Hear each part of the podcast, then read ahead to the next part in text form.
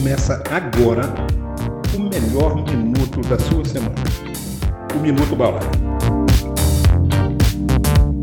20 alertas sobre as consequências das altas temperaturas.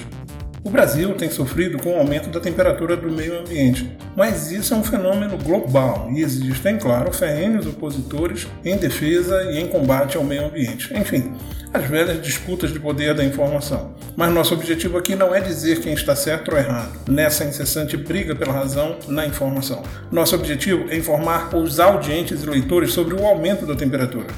À medida que a temperatura aumenta, fica mais quente, sentimos preguiça, sede, vontade de usar roupas leves e ingerir alimentos gelados.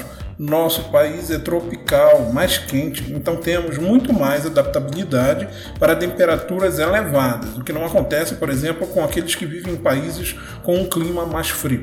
Toda vez que o corpo precisa se adaptar a uma mudança drástica de temperatura, aciona um sistema chamado homeostase e diferentes órgãos agem em conjunto para manter o corpo em boas condições de funcionamento.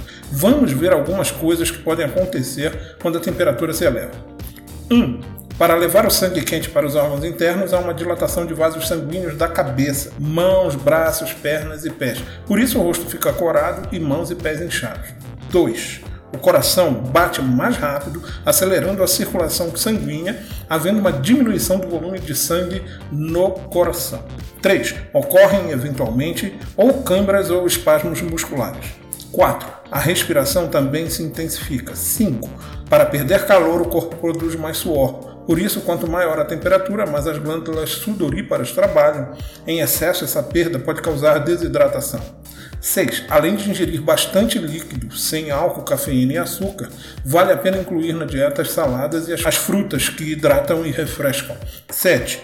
Deixe todos os ambientes arejados, principalmente os quartos durante o dia, e, se possível, uma brecha na janela à noite para o ar circular. 8 acima da temperatura corporal de 38 graus, aparece a febre, acompanhada por muito suor, calafrios e cansaço. 9. Aos 40 graus, a hipertermia, com perda de água e mineral, e o corpo sente, podendo causar vômitos e desmaios. 10. Aos 42 graus, o corpo para de transpirar, revelando que está desidratado, os órgãos vitais ficam comprometidos, a pessoa pode entrar em coma e até, infelizmente, falecer. 11. A desidratação causada pelo sol forte pode gerar sonolência, cansaço, desorientação e até alucinação. Isso acontece porque, com menos água no corpo, aumenta a concentração de enzimas e minerais no sangue. 12. O excesso de uso do ar-condicionado e a falta de hidratação contribuem para um ressecamento do nariz. 13. Algumas pessoas são sensíveis à água gelada e ficam com a garganta inflamada com mais frequência. 14. O excesso de sol pode causar câncer de pele. Os médicos indicam que as pessoas só se exponham aos raios solares de manhã até as 10 horas e à tarde depois das 16 horas.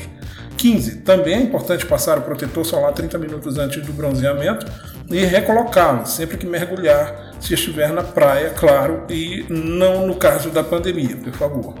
16. A falta de hidratação adequada e o aumento da transpiração aumentam a chance de surgimento de pedras nos rins.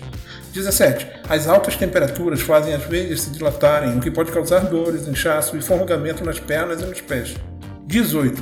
Com a falta de hidratação, os vasos sanguíneos vão se fechando para manter a pressão arterial dentro do ideal, o que deixa o sangue ficar mais grosso e a frequência cardíaca maior, aumentando o risco de infartos, arritmias e outras doenças cardiovasculares agudas.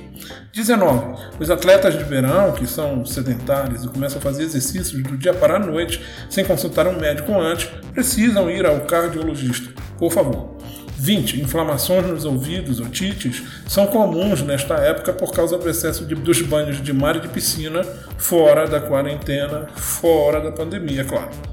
Como as pessoas ficam mais ao ar livre em aglomerações, claro que não estou falando nesses tempos de coronavírus, aumenta a incidência de conjuntivite de pterígio, crescimento de carninha no olho, esse risco acontece por baixa de imunidade em virtude da água do mar que resseca e também com os produtos químicos da piscina. É importante lavar os olhos com água doce com frequência. O sol também pode causar inflamação da córnea.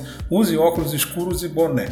As consequências do aumento da temperatura podem impactar a sociedade de diversas formas, trazendo sérios prejuízos à saúde das pessoas. Como podemos perceber, embora adotar medidas para reduzir as consequências do aumento da temperatura demandem gastos, lidar com os efeitos do aumento da temperatura pode sair ainda mais caro.